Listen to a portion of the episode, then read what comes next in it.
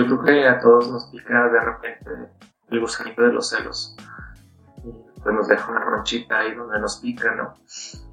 Y pues ya es cuestión de uno si dejamos que la ronchita vaya sanando y vuelva a la normalidad o si nos empeñamos en rascar y rascar y rascar hasta hacernos daño y hacernos sangrar. Lo difícil de los celos o lo malo de los celos no es que existan, van a existir, existirán siempre.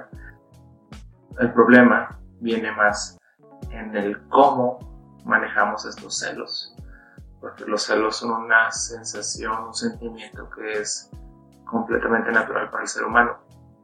El ser humano tiende, o más bien tendemos, a expandirnos y apropiarnos de todo lo que está cerca de nuestro círculo.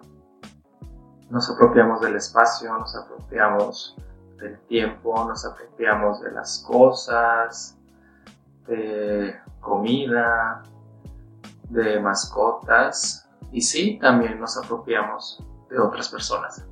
Los celos son una respuesta emocional adaptativa ante la amenaza inminente de perder algo que sentimos que nos pertenece.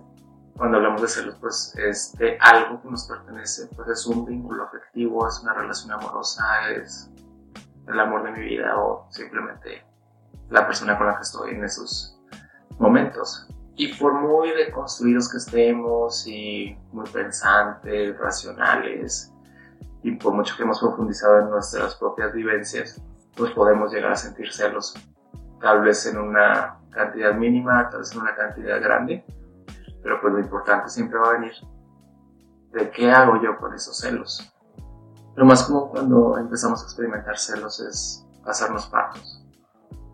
En realidad negar que esa emoción existe, porque pues de repente nos parece muy torpe de nuestra parte sentir celos cuando todo está bien. Y negarnos a que existe probablemente es el primer error. Porque si escondemos los celos debajo de la alfombra, solamente van a estar ahí latentes, creciendo, pudriéndose, convirtiéndose en una criatura mucho más difícil de controlar. El primer paso para enfrentar o sanar estos celos es pues aceptar que existen el segundo paso para empezar a sanar los celos, yo creo que es dejar de verlos como el enemigo, porque a veces los celos pueden ser unos buenos acompañantes, porque los celos en sí son como una llamada de emergencia, como una alarma, como por ejemplo un síntoma que tenemos que poner atención para conocerlos un poquito más, porque los celos siempre revelan más de la persona que lo siente que de la otra persona o de la relación en sí. Porque pues qué hay detrás de todos estos arranques y esta, vaya, toxicidad no sé, andar revisando teléfonos ajenos y hacerle caras a los amigos o las amigas de, de mi pareja, pues qué hay detrás de todas esas acciones de celos, detrás de estas acciones y de estos sentimientos, pues se encuentran sentimientos de inseguridad, de baja autoestima, de autodepreciación. Los psicólogos creen que tiene mucho que ver con estas crianzas en donde hubo algún tipo de, de mal apego emocionalmente hablando. Y pues actualmente en las relaciones que vemos al día a día y las noticias no me dejaron mentir, pues los celos están presentes, ¿no? Los celos y el controlar así como la agresividad y el maltrato, pues cada día están más y más comunes. Pues aparte, ninguno de nosotros somos trabajos completados, ¿no? Todavía estamos en este proceso continuo de crecimiento o mejorar o de quedarnos iguales. pues cada quien habla de cómo le fue en la feria. Si yo vengo cargando relaciones en las que hubo falta de confianza, hubo mentiras, pues obviamente en una relación nueva me van a sonar ciertas cosas, me van a llamar la atención otras cosas que tal vez ni siquiera están ahí, por este, esta carga de llevar relaciones del pasado a donde estoy. Y pues bueno, digamos que yo, persona pensante, calmada, zen, ya me puse a investigar y pues sí, acepto que que siento celos, ¿no? ¿Qué voy a hacer ahora con esta aceptación? Pues estos celos ahora me están invitando que yo me eche un clavado dentro de mí, dentro de mis relaciones, dentro de mi crianza y diga, ah, pues por ahí las cosas no iban, ¿no?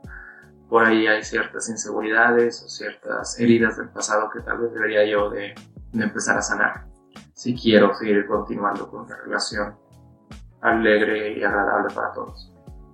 Y la otra es también de quién me estoy poniendo celoso, ¿no? Por ahí hay un dicho que muy famoso que lo que te choca te checa. Entonces usualmente nuestros celos se desatan usualmente cuando estamos eh, cerca de personas que tienden a tener habilidades similares a las nuestras o habilidades mejores a las nuestras o que nos recuerdan mucho a nosotros mismos. Y ahora, bueno, ¿qué vamos a hacer con nuestra pareja ahora que, que reconocemos que tenemos celos? Pues lo básico siempre va a ser la comunicación, el tratar de compaginar, ¿no? Con nuestra pareja, tener este diálogo para aceptar que estos sentimientos existen, pues vienen de alguna parte, ¿no? Que también hay ciertos comportamientos que tal vez para mi pareja me parezcan los más inocentes del mundo, pero para mí, con mi historia pasada, con mis relaciones pasadas, con mis heridas pasadas, pues sí me provoquen un, ah, ¿cómo puede ser? ¿Cómo puedes hacer eso? ¿no? Si nunca lo hablamos, y nunca lo dialogamos, y nunca lo ponemos en la mesa, nuestra relación está destinada al fracaso. Y ya para despedirme de ustedes en esta emisión, mini emisión de martes, les voy a dejar una anécdota que alguna vez le escuché a un compañero que era psicólogo.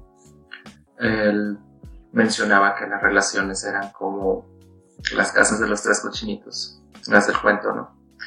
Entonces había ocasiones en las que tú construías tu relación con paja, había ocasiones en las que las construías con madera, era un poco más resistente, y había ocasiones en las que pues las construías con cemento y con ladrillos, y no importaba cuánto soplaran los lobos, pues tu, tu casa iba a estar ahí, ¿no? Creo que esto también es importante para nosotros como personas. Depende mucho de la persona que estás construyendo, que hayas construido. Si estás construido de paja, si estás construido de, de madera débil, pues cualquier lobo que te sople te va a producir como si fuera un vendaval como si fuera una tormenta. Entonces, si te construyes a ti mismo, a ti misma, y construyes tu relación de materia fuerte, pues tal vez los celos no vayan a ser más que una brisa cotidiana, veraniega, que nada puede hacerte y nada puede dañarte. Y pues bueno, esto fue todo por hoy. Mi nombre es Eduardo Valdés, recordándote que los celos son tus amigos, a veces. Y pues nada, eso fue todo por hoy. En tu podcast Mañosa MX, síguenos en redes sociales y recuerda que hay un micro episodio cada martes y un episodio completo cada jueves. Por Spotify, Red Circle, Apple Podcast y todas las plataformas. Chao.